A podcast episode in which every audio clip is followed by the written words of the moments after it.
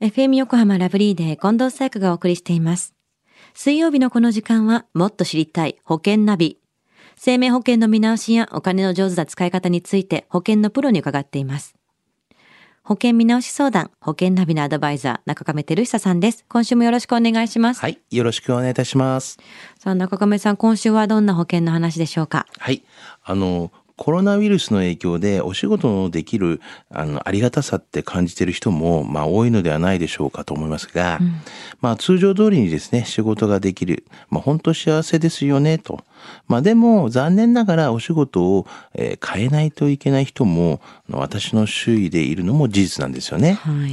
まあ、病気で働けなくなった時に備えて、まあ、就労不能保険も、まあ、ニーズも高まってきました。まあ、そこで今週はですね、就労不能保険について、まあ、新商品も関する情報も含めてですね、お伝えしたいなというふうに思ってますね。はい。就労不能保険のニーズが高まっているというお話出ましたが、そもそも就労不能保険とはどういうものなんでしょうか？はい。あの、病気やったがね、怪我などにより、まあ、突然働けない状態に陥ってしまった時にですね、はいまあ、生活費の、まあ、不足分を賄ってくれるようなものなんですけどもね。はあ突然働けなくなっちゃって、ね、給料が同じように出るわけじゃないですもんね。そうですよねその就労不能保険はどんな方が多く入っている保険なんですか？はい。あの、やっぱ自営業の方が多く入っていますよね。はい。あの、やはり会社員とか公務員はですね、まあ、社会保険に入っているので、あの傷病手当っていうのが出ますよね。あのこれはまあ、連続して4日以上休むと、まあ、最長1年6ヶ月間のですね、まあ、給与の3分の2が給付されるというふうに言いますので、まあでも、まあ自営業者というのはですね、傷病手当っていうのは出ないので、やはり、まあこういう時に公的保険ではないので、民間の保険に入る必要があるからなんですよね。そうか、会社に入ってると、まあちょっと保証されるもの違いますもんね。はい。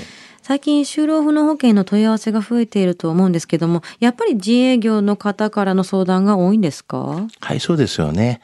あの、またやはりこのコロナの影響もあると思うんですよね。あまあなおさらこう自営業者の方たちはですね、やはり大変と思いますので、関心が高まっているっていうのは事実ですよねう。ん、もしもの時にって思いますもんね。はい。就労不能保険を選ぶ際に、では押さえておきたいポイントを教えてください。はい。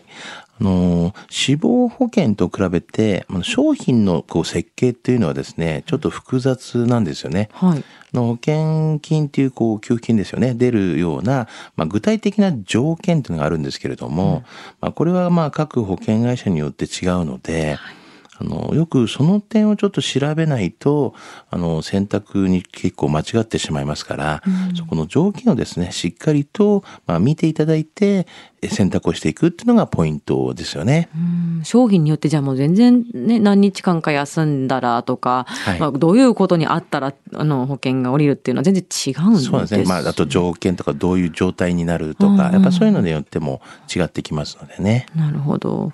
最近は就労不能保険の新商品も発売されてるんですね。そうなんですね。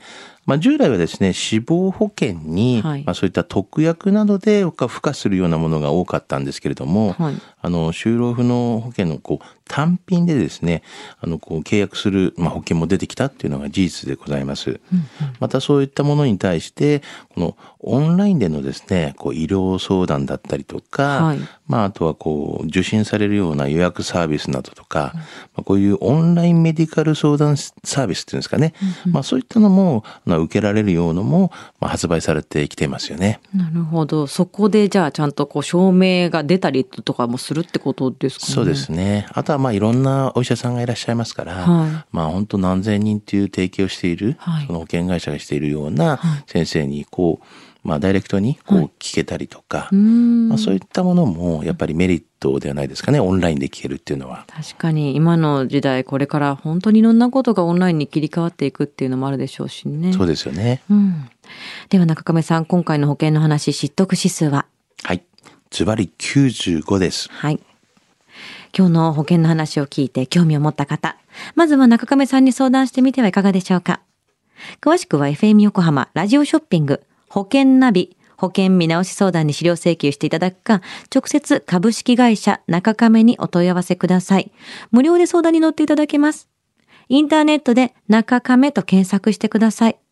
資料などのお問い合わせは FM 横浜ラジオショッピングのウェブサイトや電話番号045-224-1230 045-224-1230までどうぞ。そして保険ナビは iTunes のポッドキャストでも聞くことができます。保険ナビで検索してください。もっと知りたい保険ナビ。保険見直し相談、保険ナビのアドバイザー、中亀照久さんでした。ありがとうございました。はい、ありがとうございました。